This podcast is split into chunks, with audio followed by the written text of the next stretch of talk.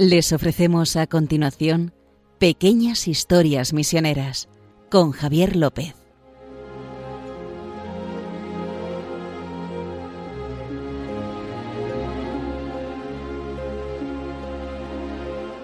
Buenas, estamos aquí un día más en Pequeñas Historias Misioneras con, como siempre, me acompaña mi compañero, eh, Justo Amado, director de Mepres. ¿Qué tal? ¿Cómo estás? Muy bien, muy bien. Aquí estamos ya, sí, hoy sí, en el programa número 40. Sí, este sí, que es el programa número Hoy sí. 40. Y para esta entrega tenemos un misioneros perplejos. Ya saben Sí. que contamos eh, cuatro o cinco historias de misioneros o misioneras que han estado o nos han llamado la atención en la misión. Sí. Antes de empezar, ya saben que si quieren escuchar los podcasts anteriores, porque esta es la tercera entrega de Misioneros Perplejos, ya saben que si quieren escuchar los anteriores, pueden hacerlo en su buscador habitual de internet, en el usen el móvil o en el ordenador, poniendo en el buscador eh, Pequeñas Historias Misioneras Radio María y ahí les lleva directamente al podcast de Radio María. Y luego ya saben que tenemos un correo electrónico por si quieren mandarnos alguna sugerencia, alguna duda o cualquier cosa que nos quieran preguntar al correo de historiasmisioneras arroba Radio María. maría.es. Radio María, que es la que es la radio que nos acoge. Historias misioneras arroba Que acoge esto de pequeñas historias misioneras. A un momento me iba pensando, digo, ya lo estoy diciendo mal. ¿Te has dado cuenta, no? No, no, que no, me has pero oído. está bien, está Digo, bien. estoy diciendo algo mal. Bueno, dicho esto, eh, justo que como son cinco historias, vamos rápido, que si no, Sí. luego nos da tiempo. Sí, eh, nada más recordarles que son eh, pues cartas, mensajes, reflexiones que nos han hecho misioneros. Bueno, Yo llevo demasiados años en las obras misioneras. Igual alguno de los que nosotros les contamos, pues igual ha- incluso ha fallecido. Pero Sí. para mí están como las historias son tan buenas que están vivas, ¿sabes? Entonces vamos a por ellas. Nos fiamos mucho de tu criterio porque de momento nos ha ido muy bien. Sí. Justo. Creo que nos vamos a ir primero a Perú, ¿no? Con un seminarista. Sí, vamos.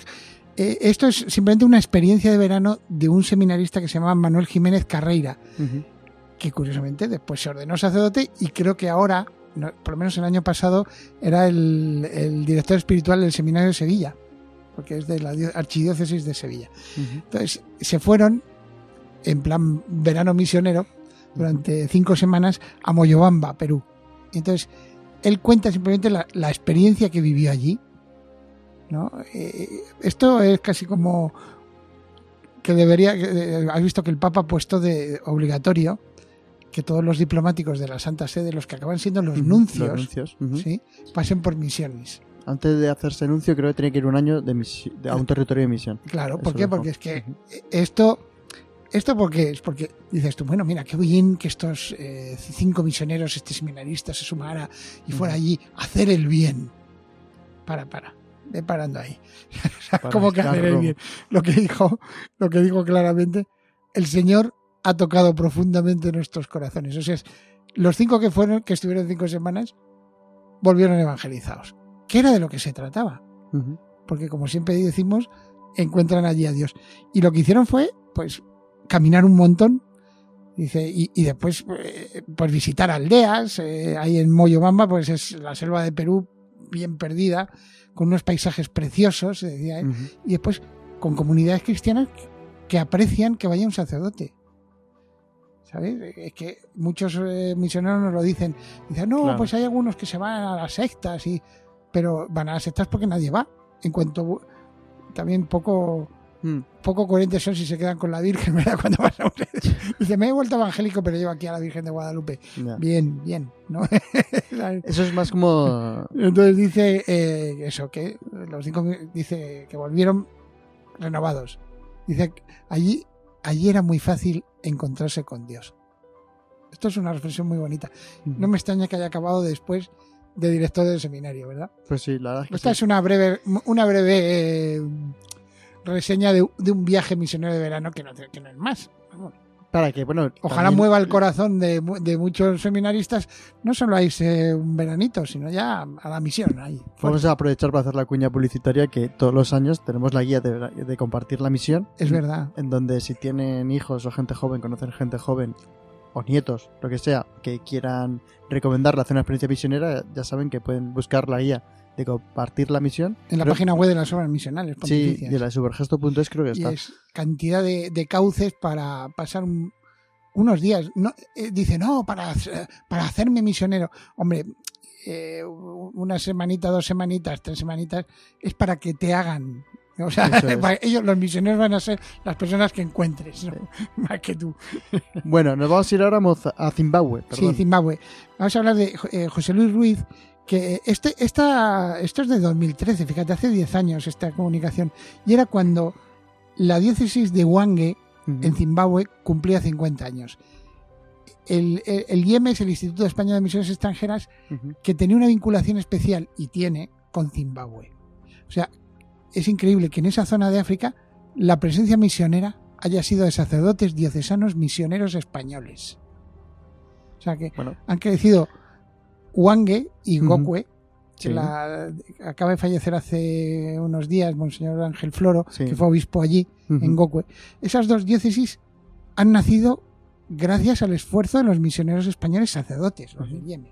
gracias al Yemen. Sí. Y entonces, bueno, pues en el 2013 estaban celebrando los 50 años de la creación de la diócesis. Y a mí me, ha- me ha- lo he visto y digo, es- esto es muy bonito, porque eh, colaboraron todas las parroquias en la celebración. Aunque el, el centro de la celebración fue en la misión de Santa María, donde comenzó toda la evangelización en Ujú. 1935.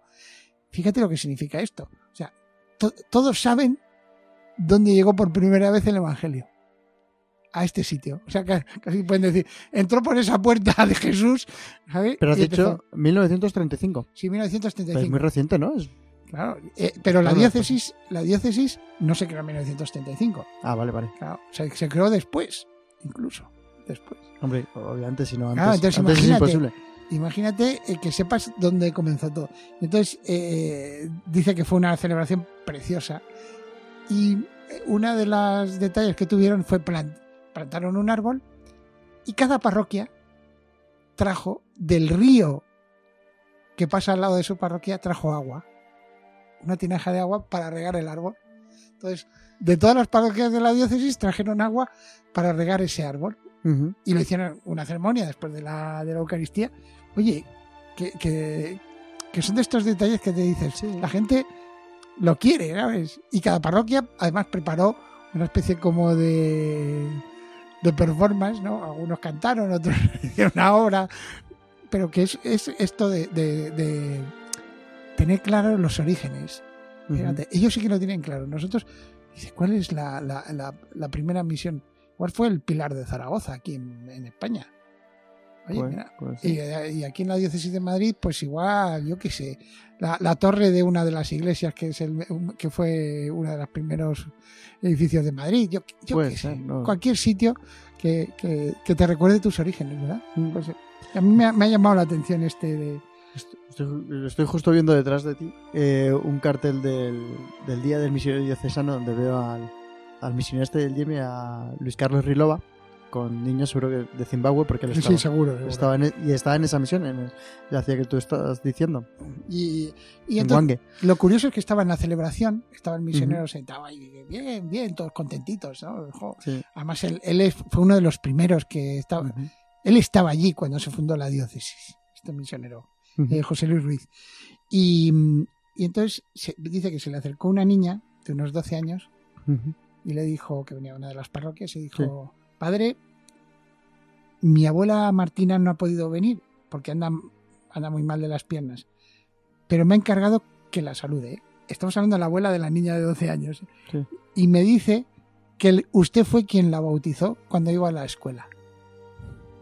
Dice, dice el misionero, dice yo, no me acordaba en absoluto pues cu- cuántas personas habrá bautizado. Ahora bautiza mucho. Dice, pero dice, pero para mí fue, vamos, la mejor celebración. Que alguien viniera y me decirme, eh, yo, yo sí, Y la la abuela, la la nieta. nieta Yo te iba a decir, han de una, de generaciones. una niña que usted bautizó. Fíjate, eso ya es, oye, como que, mira, ya está asentado el Evangelio. Oye, justo, hemos hablado mucho aquí en este programa, en estas pequeñas historias de las misiones extranjeras de París. Sí. Explica el Yemen. Hemos dicho Yemen y no hemos dicho No, no, el por si alguno... No, el no es el despista. Instituto Español de Misiones Extranjeras que se creó hace más de 100 años, pues buscando un cauce para los misioneros que siguieran vinculados aquí a, las diócesis españolas. Mm. O sea que, que fue, en su momento fue una cosa muy, muy novedosa. Y que también en, en Italia estaba el PYME, El. Ujú. sí que uno de los fundadores de las obras misionales la, la obra que nadie conoce, que es la Pontificia Unión Misional. De esa El aquí, Pero fue el primer beato, ¿eh? El Eso beato sí. Pablo Magna. donde justo es el secretario de Sí, la... El beato Pablo Magna, eh, pues era del Pontificio Instituto de Misiones Extranjeras. Eran sacerdotes diocesanos que tenían esa vinculación misionera y después tienen eh, el toque ese de que arrastran a la diócesis a la misión. Eso O sea, porque al estar un sacerdote que sigue siendo sacerdote de Diocesano, Ciudad Real o de donde sea. sigue, sí, arrastra sin querer a su diócesis sin querer, ¿eh? Ya, ya. arrastra a la misión a su diócesis. Vale. No, quería que lo dijeras porque como hemos hablado mucho de las misiones extranjeras de predicción en este programa, esto podría ser como eh, Sí. similar en España, Claro. ¿vale? Para decirlo. Bueno, continuamos ahora vamos otra vez a Ecuador, a Latinoamérica, Mm. justo. Sí, Una eh, religiosa, ¿no? sí, se llama Veneranda Morón. Eh, este, me acuerdo el mensaje este porque muy- es era un mensaje que contaba lo que hacía en, eh, en la, están en- estaban en Cañar, a unos 80 kilómetros de la ciudad de Cuenca, pero la de Ecuador, no la de aquí. Sí, no era de aquí. de- Tú debes estar vinculado, Sí. pero que sepas que. Entonces, y estaban en plena cordillera andina. O sea, sin agua potable. eh, De hecho, el agua la tenían que hervir para poder beberla. Porque si no. Y, algunas veces teníamos luz, o sea, como si fuese una noticia. y entonces en una zona que, donde viven de la agricultura y la ganadería. Y me llamó la atención porque es que hablaba de que eran tres, tres, tres hermanas. Son de la congregación del Instituto Calasancio, hijas de la Divina Pastora.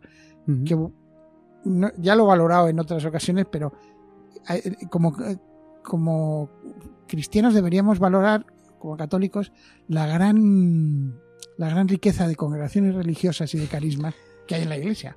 Quería que a preguntarnos por la cantidad o el número no, de congregaciones religiosas femeninas que existen en la iglesia. Es, muy bonito porque, eh, claro, esto es como, dice, esto es como un jardín lleno de flores. Entonces eso, eso hay que valorarlo. Es el botánico. Entonces, estaban tres hermanas allí. Tres, bueno, ya lo llama la madre Gloria, la madre Rocío y la madre Veneranda, ¿no? entonces, y, y cada una volcada en una. Y entonces ella decía que cada una se iba a su misión, una a dar clases a no sé dónde y a cuidar enfermos, la otra no sé qué. Y dice que después, cuando volvían por la noche, decía, era como los primeros cristianos. Se, conta- se contaban, pues oye, me ha pasado esto, he hecho esto, he hablado de esto, una niña me dijo esto, la otra vez me dijo esto, he visto a... Y entonces decía que esa experiencia, una de las experiencias más bonitas que tenía era el que las tres compartían la misión cuando llegaban por la noche en comunidad. Se comentaban las cosas. Y dice, y dice Bueno. que hay mucha gente que piensa que eh, hacer estas cosas pequeñas de dar clase, etcétera, a veces es como arar en el mar, decía ella. Pues No, de ninguna no. manera, Para nada. para nada. Dice que eh, decía una frase muy bonita que decía: Estoy convencida que Dios no escoge a los que están preparados. O sea, si tú estás muy preparado, Dios no te escoge, sino que prepara a los que Él ha escogido. Ujú. Dice, yo, y yo me siento así. Yo no estaba muy preparada, pero como Dios me escogió, me preparó. Y entonces me va todo genial, ¿sabes? No por mis cualidades, sino porque Él me ha preparado para esto. Sí, sí. Y, Yo vi- y dice, aquí trabaja sin horario, dice, aquí no, no, no hay horario, todo es estar disponibles para los más necesitados. Y entonces, y y decía que lo que decía San José de Calasanz, dice que decía piedad y letras, que aquí es, decía fe y cultura. Bien adaptado, la verdad es que sí. Estaba muy bien adaptado. Por eso que es muy bonito esta como una especie de que se juntaban para contar sus experiencias misioneras, muy bonito. Yo la frase que has leído siempre había escuchado que Dios no elige a capaces, sino hace capaces a los que elige. Claro, pues es eso, es la misma versión. misma frase. pero Eh, que, eh, perdón, que ahora mismo no recuerdo. está mejor dicha por esta misionera. Sí, no, hombre, aquí- Veneranda lo, lo, Sí, sí. lo- lo peta con la frase. Eh, sí, sí. Es una frase que me encanta de y me gusta mucho. Dios no escoge a los que están preparados, sino que prepara a los que él ha escogido. Claro. Muy bien, muy mal. Muy bonita, muy bonita. Bueno, pues volvemos ahora otra vez a la cuarta historia, a África, Sí. justo. Al Congo. Sí, es María Concepción González Maruán, que es de las misioneras de Nuestra Señora de África, que eran Ujú. conocidas las, las Hermanas hermanas, blancas. blancas. Eh, También yo creo, porque los, aparte que iban vestidas de blanco, porque la la, versión- la otra congregación masculina, eran los padres blancos. Eso es lo que. padres blancos. Eso es. Las, estas eran las hermanas blancas. Y ella, y es esta, esta Concha, María Concepción, lo que contaba es que allí le llamaban Coco Yamondele, que significa abuelita blanca. Anda, mira qué bonito. O sea, encima la hermana blanca le llamaban abuelita blanca. Eso es con muy tierno pelo eso, canoso. ¿eh? Está ahí. Entonces dice, una niñita de cuatro años la llama Coco Yamondele, Coco Yamondele. y entonces al final pues se ve que la llamaban muchos la, la abuelita blanca. Y dice que llevaba, dice que llevaba unos 18 años, una cosa así. Y entonces dice que está, que, que, claro, ya han llegado los primeros, los primeros bebés que conoció cuando ella llegó a la misión, Ujú. dice ya han llegado a la edad bonita. Dice de 15 a 18 años, ¿sabes? Hombre, ya- sí, ya han crecido un poco. Sí, sí. de la edad bonita, dice que ya los ves, dice, jo, Bueno. ya son mayores. Y entonces, y para ella, pues eso es, eh, que es una maravilla. Entonces, y decía que escribía en febrero, fíjate, y hablaba de- del Día del Enfermo, que también allí, como nosotros, eh, ¿no? El. Hay Eh, Día del Enfermo. Claro, el Y día- luego hay el una día 11 de aplicación- febrero, el día de la Virgen de Lourdes, pues es el día del enfermo y entonces lo, cele- pues lo celebraban. Sí.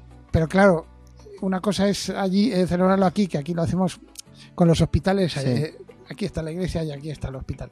Ya, ya. Pues ella, ella pues contaba la cantidad de gente a la que van ayudando. O sea, incluso, por ejemplo, contaba el caso de una señora que había sido golpeada por su por su marido, etcétera, y que la, que la cuidaban ellas. ¿sabes? Y como y los progresos que hacía eh, y la- las visitas que hacían a los enfermos. Fíjate, de una enfermedad que yo no, la primera vez que la, la escuché fue, fue con- a través de ella. Se llama depranositosis. ¿Y eso qué es? Es una enfermedad hereditaria que ataca a los músculos. Dice, a veces hay que hacer hasta trasplantes de músculos. Pero ¿y eso? Bueno, O sea, es No porque sé. se le hacen llagas, es una, es una pasada, es una, una cosa increíble. No sé, lo contaba como que, que se da allí, curiosamente. Y entonces, pues, y hablaba de un, un chico minusválido al que le habían eh, conseguido una silla de ruedas y que había fallecido. Pues es, que es un poco la, la tristeza de, de la misión, ¿no? Ah, que sí. Pero bueno, no, pero fíjate, lo positivo es, es él habla- ella hablaba de que en la parroquia tenía muchísima devoción a, a Nuarita, ujú. que es porque además se cumplía en aquella época eh, también otro 50 aniversario, fíjate, de la, de, del martirio de, de esta niña y que querían pues una, a ver si se si la canonizaban porque Ujú. había, la había beatificado Juan Pablo II. Pero bueno, es que es una cosa muy sencilla, fíjate, celebrar el Día del, del Enfermo En un en una iglesia en misión. Te iba a decir dos cosas. que Ahora que estabas diciendo lo de celebrar el Día del Enfermo, antes que hemos hecho publicidad y autobombo de la guía de compartir la misión, tú justo te encargas encima de una Sí, publicación de en esta, misioneros, es en esta casa que se llama Enfermos Misioneros. Sí, es lo, es lo que me salva de todos los errores que cometo aquí. Después eh, me, me mandan una carta eh, diciéndome, pues he rezado con el eh, tríptico de enfermos, que es, es una, una pequeña publicación un poco para estar en, para estar en línea, ¿no? Una pequeña publicación que sale de cada dos meses. Y entonces te, te dicen eso y dices, mira, eh, todas las meteduras de pata que tengo en las obras misionales se, se resuelven con esto, con, la, con, No, con una oración de una señora.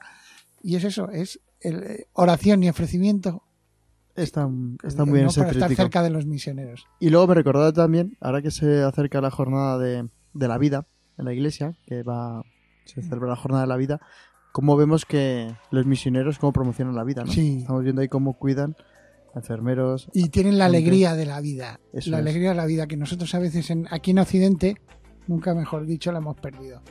¿Sabes? La alegría de la vida.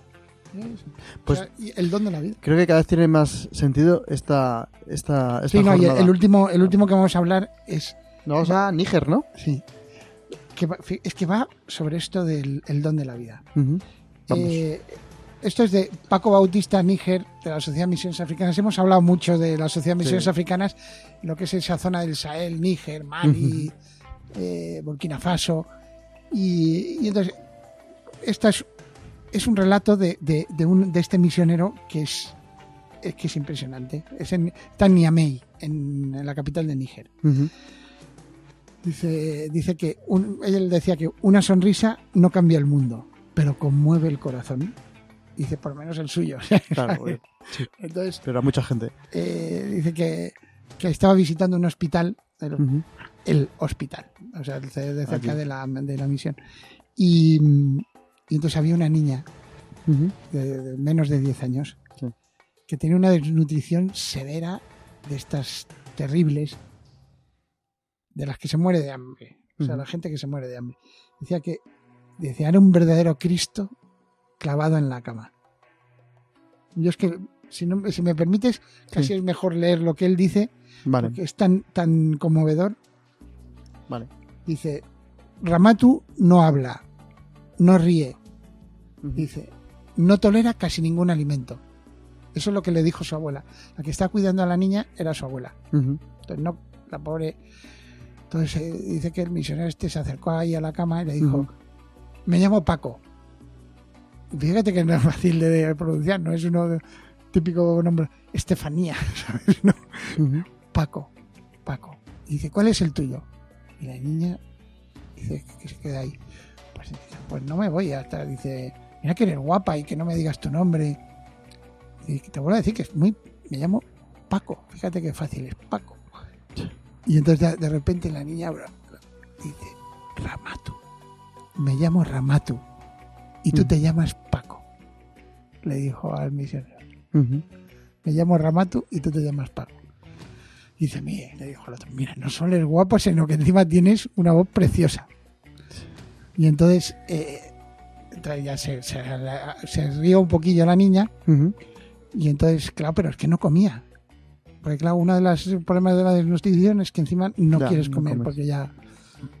Entonces la abuela, aprovechando que estaba sonriendo por primera vez, pues le acercó el plato de arroz La cuchara, ¿no? Dice, que tenía ahí en un rincón y dice, y la abuela la animó a comer. Y entonces, como hacía siempre, y la niña negó con la cabeza. Dice, y con su mano escuálida me alargó la comida. Come tú primero. Eres mi invitado. Mm. Dice, Ramatu compartía el alimento conmigo, con su inesperado amigo Paco.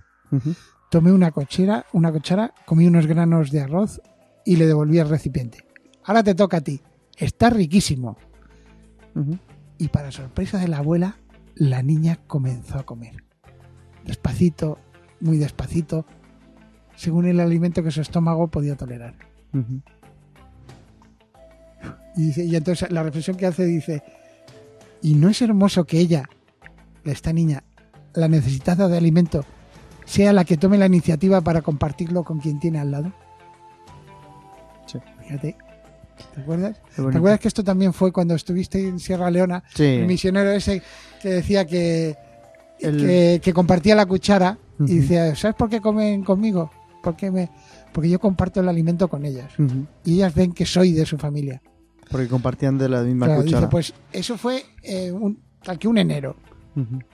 Pues en febrero le dieron el alta. O sea, como un mes después, a la, a la niña le dieron el alta. ¿Sabes? Y se recuperó. Qué bueno.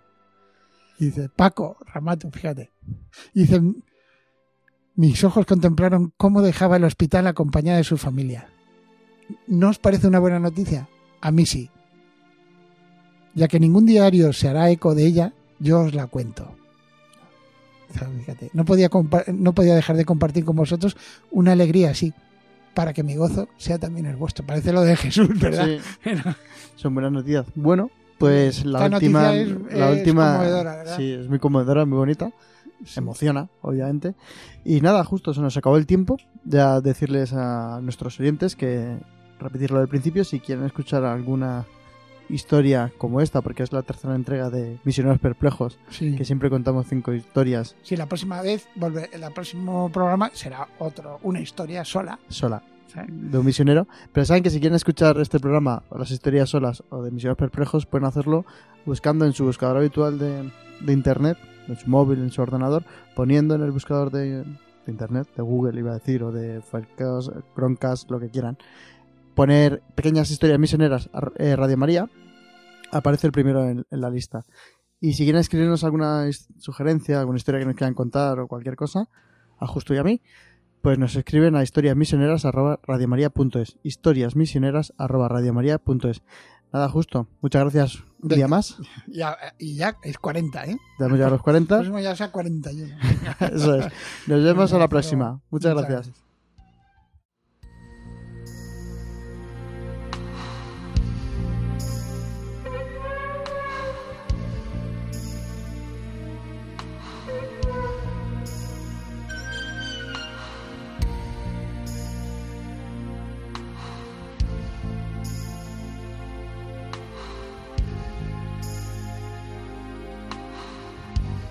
Han podido escuchar en Radio María Pequeñas Historias Misioneras, un programa dirigido por Javier López.